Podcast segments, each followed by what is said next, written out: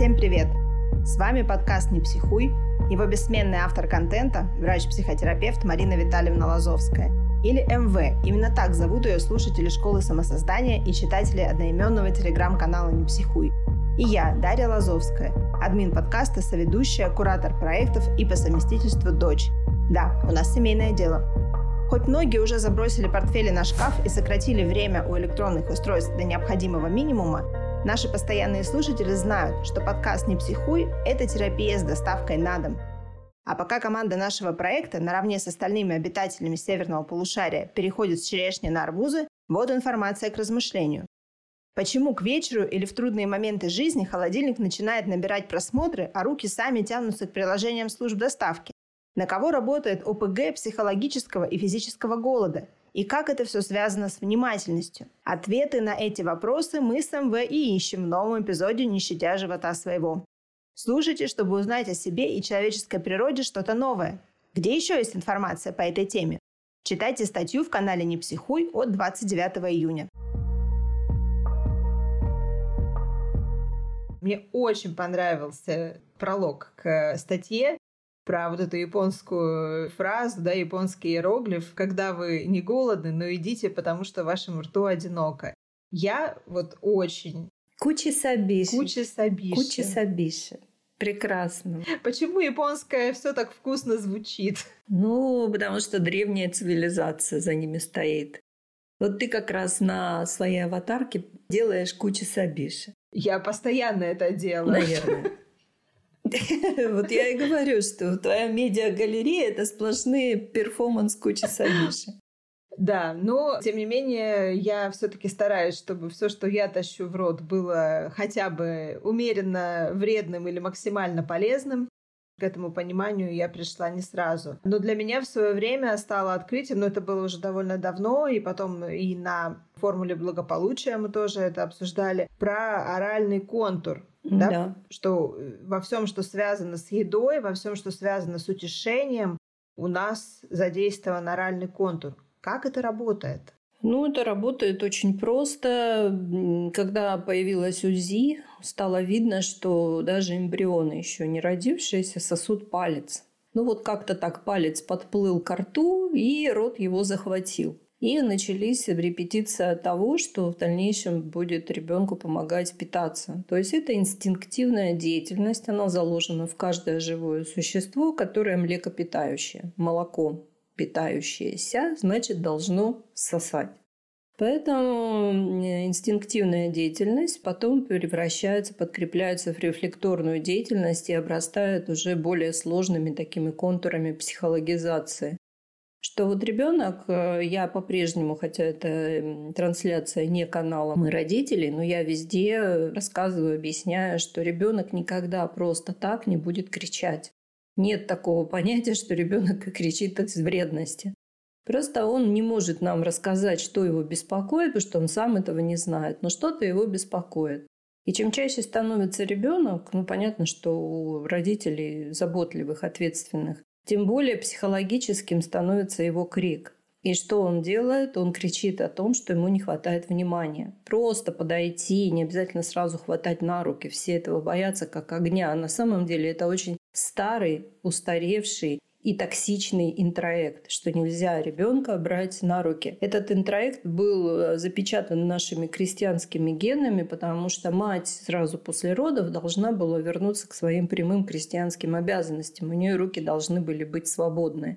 Поэтому детей оставляли в колыбельках, туго пеленали, чтобы он сам себя не будил движениями. И, собственно говоря, это вызывало определенные изменения в психике.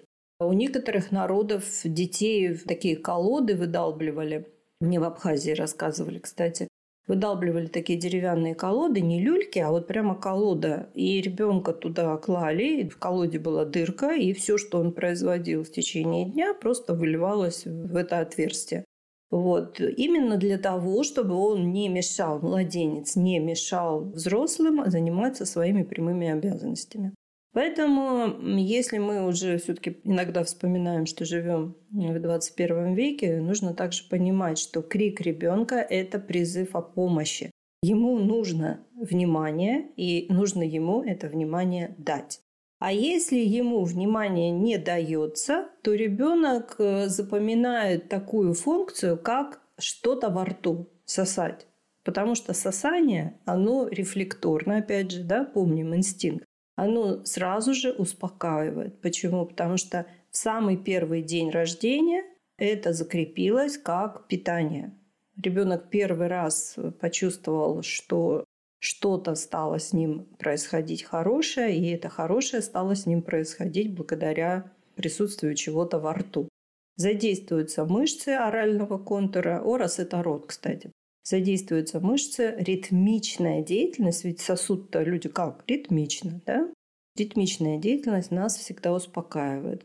Я сейчас представила себе ситуацию, что мне грустно или скучно, холодильник начинает набирать просмотры. Сначала в холостую, а потом из холодильника идет в ход все, что только угу. вот э, там э, нашлось. Да. И я понимаю, что это происходит со мной не потому, что я хочу есть, а потому что мне реально просто грустно и скучно. То есть моему ребенку внутреннему тоже, видимо, грустно, тоскливо.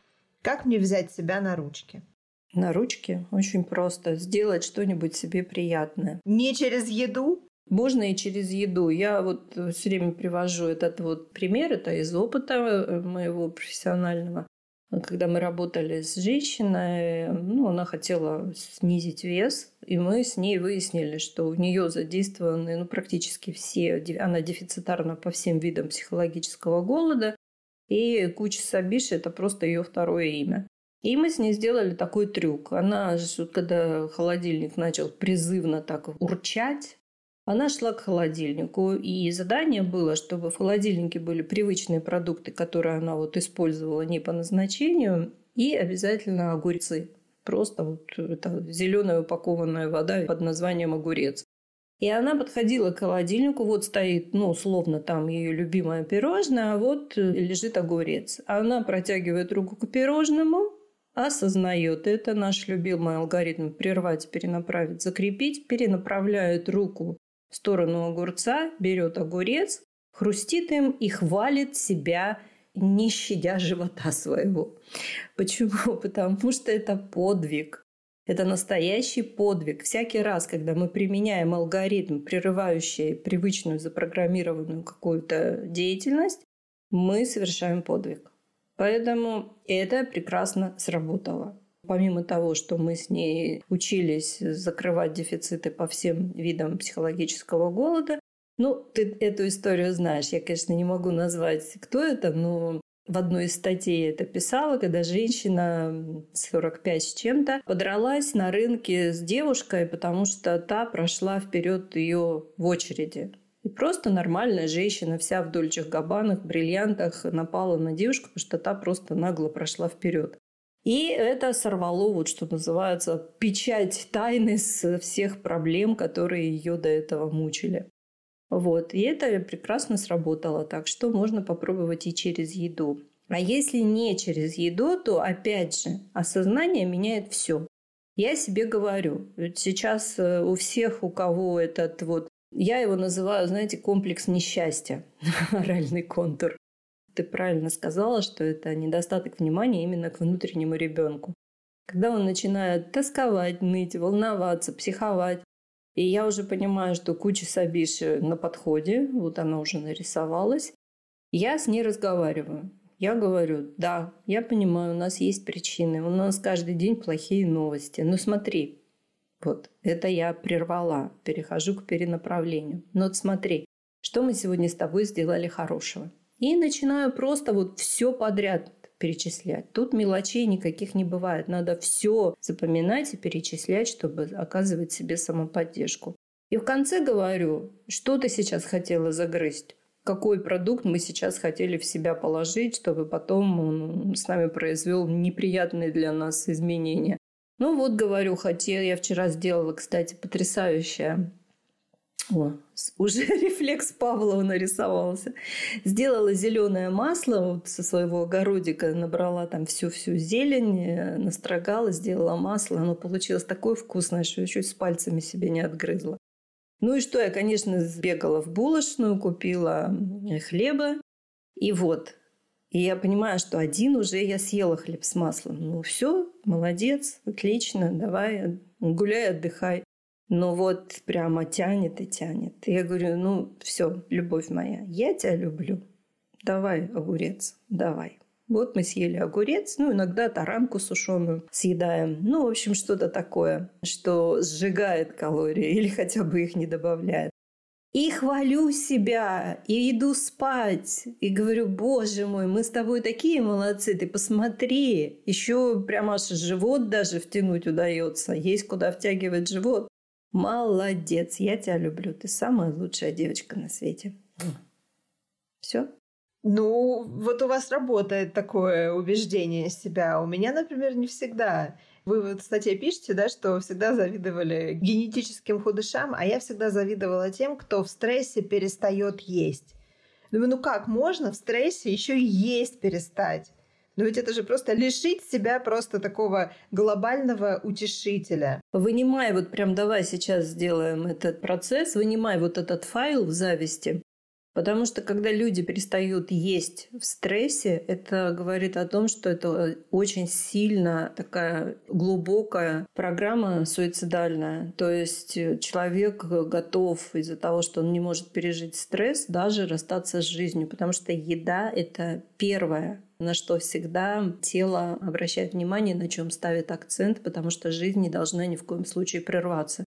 А если у человека настолько глубокая суицидалка, то он реально прекращает есть во время стресса. Но это все неосознанно происходит. Ну, естественно, потому что мы себя как айсберг осознаем процентов на 10 максимум. Все остальное рулит наше бессознательное.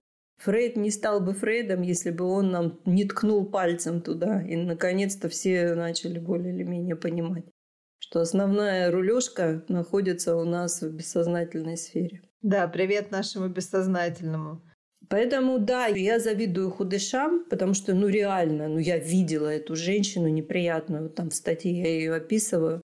Действительно, это генетический такой набор, который просто, ну, таким образом распределяет калории. А большинству людей нет, повезло меньше. И надо сказать, что вот эта вот э, склонность не набирать вес, она тоже, ведь не, не бывает ничего такого. Это же тоже алгоритм. В каждой возможности есть опасность.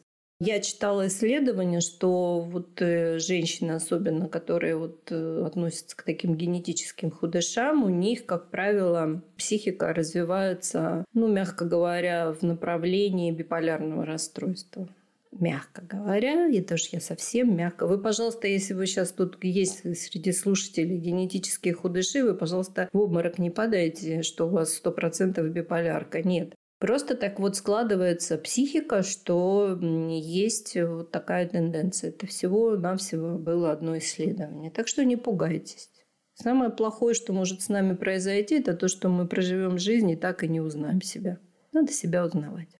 Ну вот мне тоже хочется еще себя узнать, и поэтому задам еще вопрос.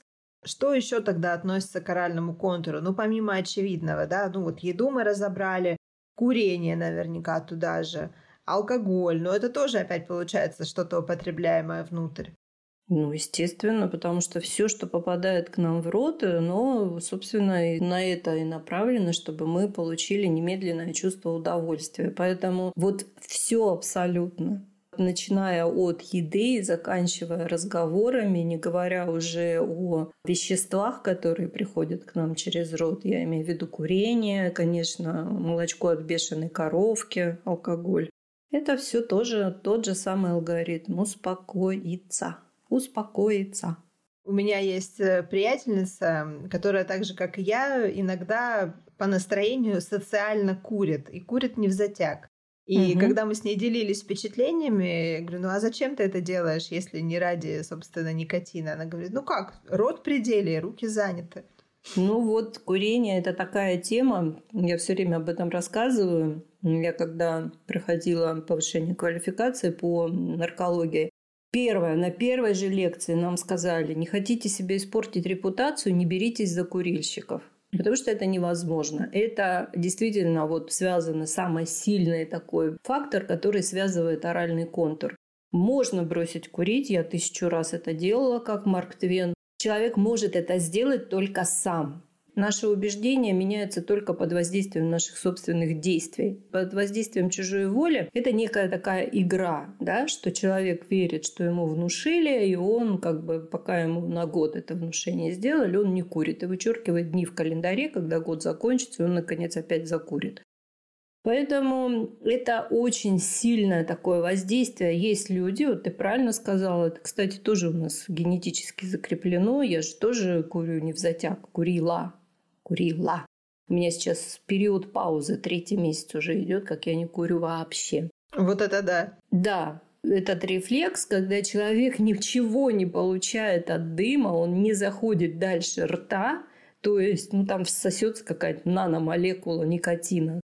Но люди, которые не курят э, через затяг, они не получают физиологического вот этого удовольствия, которое производит никотин. Для этого он должен попасть в бронхиальное дерево. Здесь вот чисто работает оральный контур, ритмичная деятельность, и плюс это еще мощный фактор социализации. В каждом предложении пишу, мы себя чувствуем несчастными, одинокими, никому не нужными.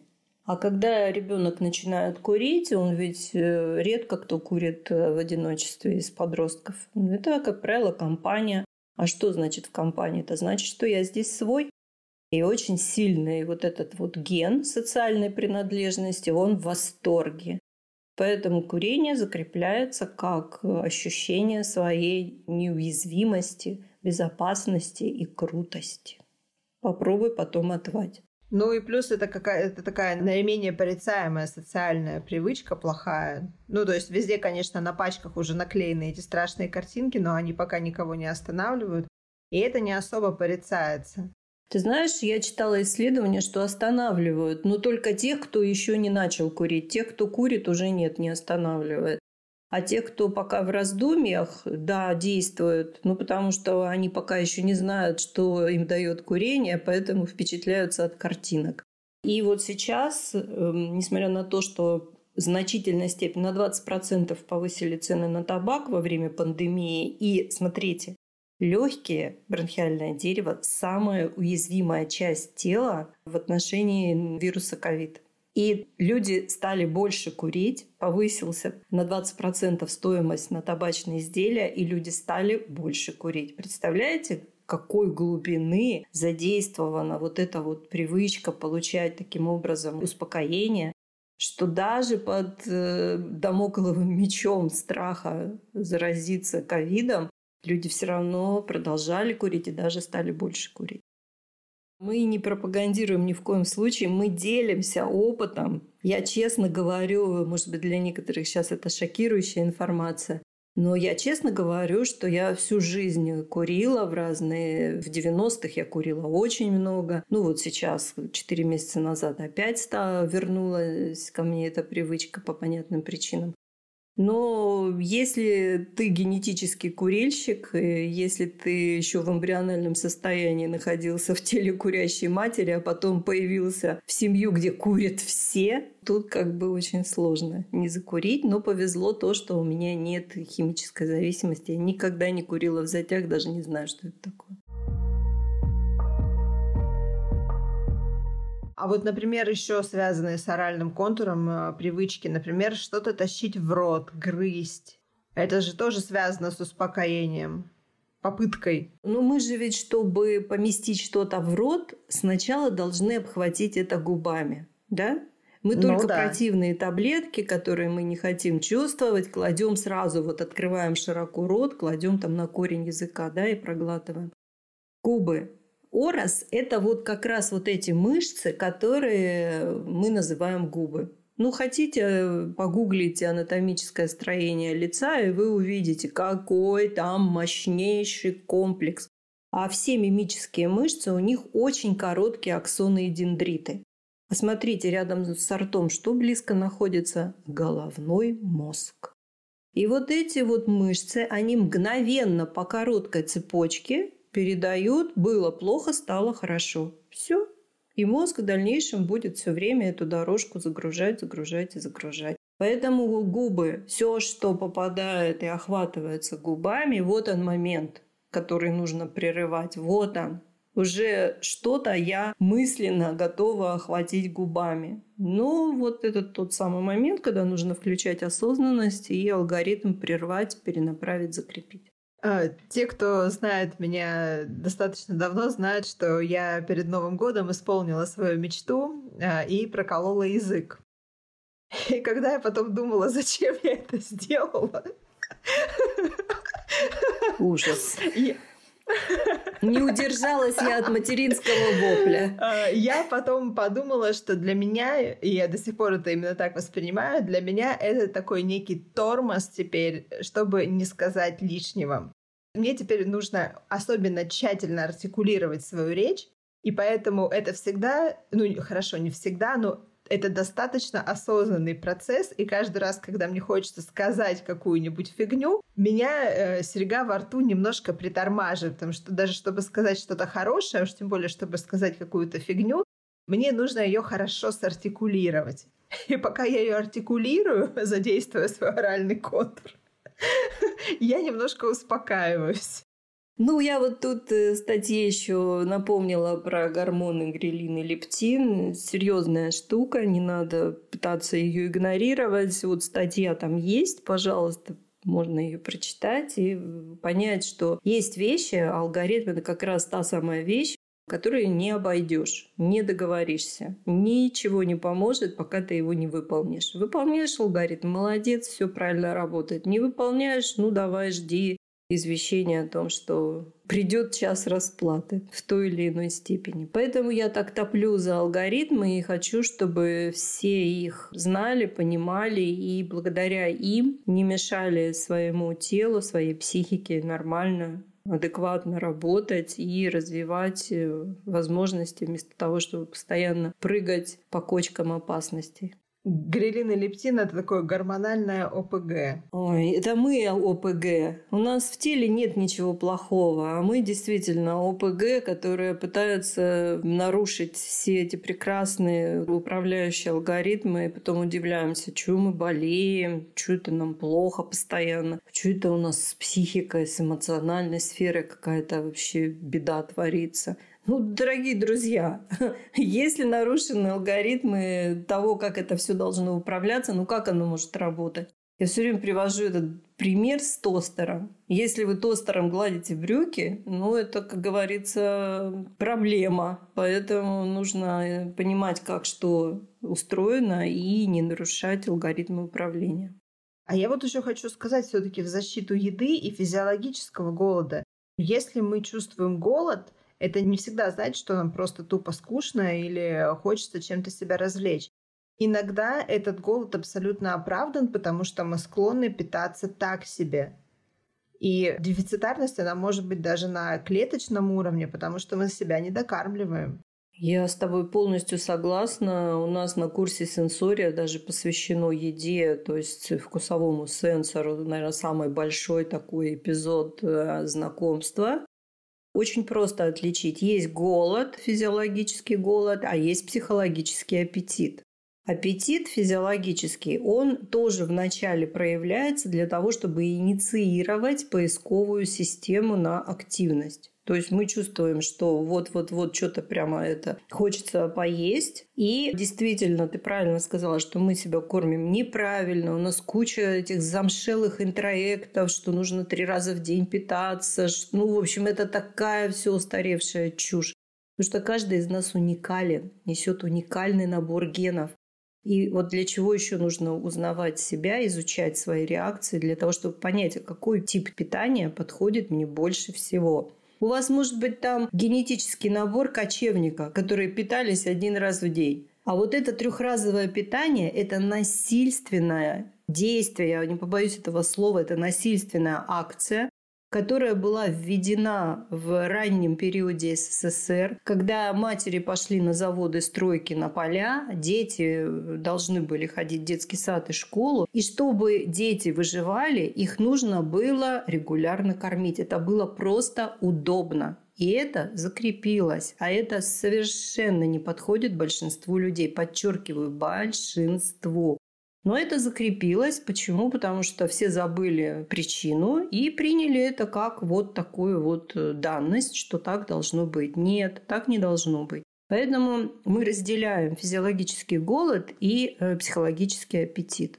Есть очень хороший лайфхак, как понять, голодна ли я. У нас чувство голода запускает обоняние. Если я унюхала что-то, что вызывает у меня эффект «Вау, а я там полчаса назад поела», но я почувствовала возбуждение от этого запаха, это значит, что это голод, и мне нужно вот буквально кусочек этого, что я унюхала, добавить к своему вот этому ну, желудку, который условно наполнен. Пища разная, переваривается разное количество времени. У всех по-разному, с такими индивидуальными особенностями, она проходит трансфер до выхода. Это все очень и очень индивидуально. Поэтому надо искать свой тип питания. И он даже в течение вот жизни, вот я знаю свой тип питания. У меня еще до того, как появилось интервальное голодание, я всю жизнь так ела, вот сколько себя помню. У меня было 16, 17, 18 часов между вчерашней едой и э, сегодняшней. То есть для меня завтрак, мне это не нужно. И если вы понимаете алгоритмы, чем отличается голод от аппетита, и не держите себя в дефицитарной яме в отношении психологического голода, то вы смело можете ориентироваться вот на обоняние. Для начала это очень даже хорошо сработает. Вот почему, проходя мимо какой-нибудь пекарни или кофейни с запахом свежеиспеченных булок, так хочется положить себе кусочек в рот этой булки. Да, но здесь еще работает психологизм. Какой ваниль? Запах ванили и запах карамелизированного сахара и запах теплого масла растопленного. Это такие афродизиаки, которые у нас закрепляются в детстве, Потому что эти запахи, плюс еще запах цитрусовых туда э, добавляется шоколада, эти запахи для нас э, закрепились э, с ощущениями праздника. Потому что даже в аскетичном СССР люди старались к праздникам накопить вот этих вот каких-нибудь продуктов, вкусняшек. И выпечка, да, вот что такое выпечка? Это горячее масло, это карамелизированный сахар, это ваниль, шоколад и цитрусовые. И для нас это ассоциация с праздником. А во время праздника взрослые какие? Добрые, веселые подарки дарят, танцуют, поют. И у нас закрепляется вот этот вот рефлекс, что эти запахи вызывают у нас подъем настроения. Друзья, надо знать биологию, химию, физику. Да. А у меня в моем фитнес-клубе, в том же здании, прямо под фитнес-клубом, э, находится пекарня кондитерская. И каждый раз, когда мы, страдальцы, идущие на Голгофу в фитнес-клуб, заходим в фойе, там просто постоянно по утрам запах вот этой невероятной всякой выпечки. Это такой когнитивный диссонанс. Обалдеть. Да. Я бы ни разу не дошла до фитнес-клуба. Марина Витальевна, у меня вот э, по поводу трехразового питания тоже вот сложилось такое впечатление, причем довольно давно, и это же хорошо видно по детям, да? Дети, как правило, они еще не так далеко ушли от своего естества, и дети очень часто бунтуют как раз против трехразового питания. То есть они хотят как-то по-другому, у них там другие идут процессы в организме. И один ребенок после завтрака через час уже голоден, второму до полдника спокойно можно бегать, и ничего с ним не будет. Да, так и есть. Я все время привожу этот пример. После войны Второй мировой в Британии было много же детей, оставшихся без родителей, и их собирали. И поскольку это была такая уникальная ситуация, нужно было понять, как помочь детям с наименьшими потерями пережить последствия войны, сиротства и стать, ну, в общем, нормальными взрослыми. И с ними работала группа ученых, разных ученых, и в частности предлагали такой эксперимент. Каждый день в группе в комнате стояло три стола. На одном столе только белки, на другом только жиры, на третьем только углеводы.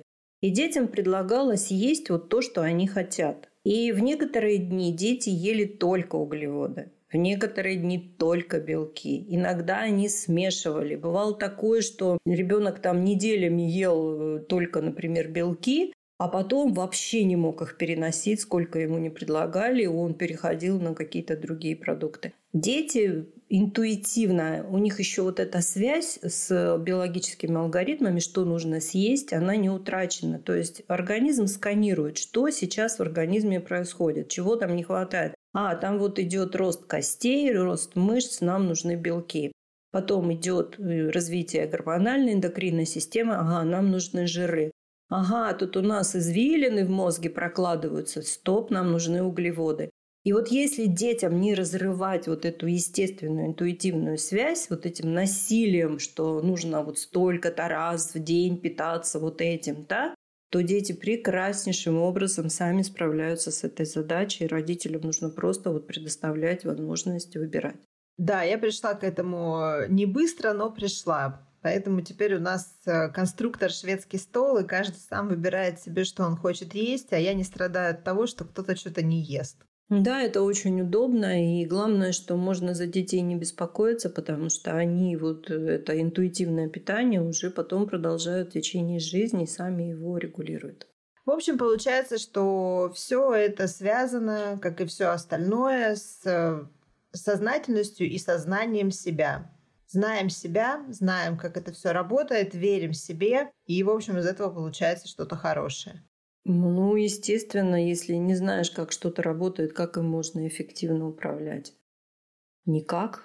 Поэтому нужно пересматривать свои привычки и понимать, что вот то, что мы видим в зеркале, вот когда отражаемся там, это комплекс привычек. И эти привычки, они формируются в детстве, а потом просто производят самоапдейт. Самоапдейт, какое хорошее слово. Да, эти программы сами себя обновляют, мы им для этого не нужны. А вот чтобы изменить программу, тут без ручного управления не обойтись. Здесь вот как раз нужно поступать на ФБ и начинать изучать э, пошагово алгоритмы, как менять свои привычки на основе понимания себя. Потому что пока мы не понимаем себя, мы не знаем, что нам нужно изменить. И что мы делаем? Мы пытаемся бороться, избавляться уничтожать, подавлять свои качества, которые нам не нравятся. А это не работает. Если бы это работало, мир бы был другой. Но нечестная часть мира, в том числе психологии, медицины, на этом деле прекрасно зарабатывает, помогая людям избавляться от, э, в кавычках, дурных привычек. У нас нет дурных привычек. Любая привычка – это защитная программа, которая защищает маленького ребенка от какого-то горя. Я помню, что у меня первое приятное впечатление на ФБ после трудного процесса поступления туда было то, что на занятия вы нам говорили обязательно брать с собой шоколад. И у меня за занятия иногда выходила почти целая шоколадка. Ну да, это... Я даже не знаю, как сейчас это сказать. Но придется сказать, мы что-то, в общем, стараемся честность поддерживать. вот буквально месяц назад я прочитала статью, я не поверила своим глазам, докопалась до источника, что все, да, правильно перевели. Потом нашла еще в другом источнике подтверждение, что оказывается быстрые углеводы, вот в частности какао, э, масло какао, и э, сам, собственно, сахар, который содержится в шоколаде, раньше считалось, что они вот напрямую восполняют дефицит э, напряженной интеллектуальной деятельности. Ну, мягко говоря, это не совсем так. Работает плацебо-эффект, что мы едим сладкое, мы едим то, что нам нравится, а самое главное, мы едим тот продукт, который мы себе обычно запрещаем, срабатывает рефлекс свободы, и мы чувствуем эйфорию. И вот этот прилив сил, который мы раньше считали за э, именно интеллектуальную энергию, это на самом деле эйфория от того, что вот происходит контакт с этим продуктом. Ну и ладно, плацебо-эффект тоже эффект. Ну да, 60% любого эффекта – это самовнушение, что тут поделаешь.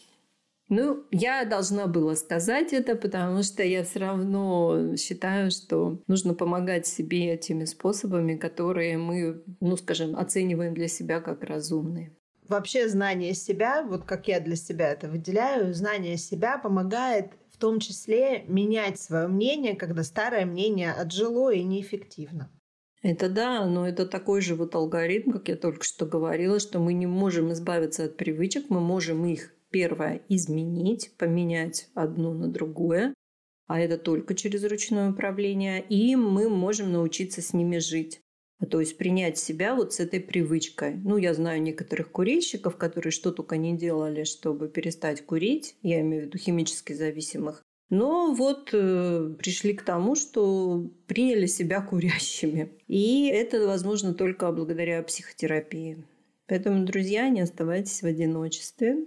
Мы готовы, наша команда, готова всегда вам оказать помощь, поддержку. Обращайтесь, пишите, задавайте вопросы. А к тому, чтобы разобраться с едой, к Дарье в гости.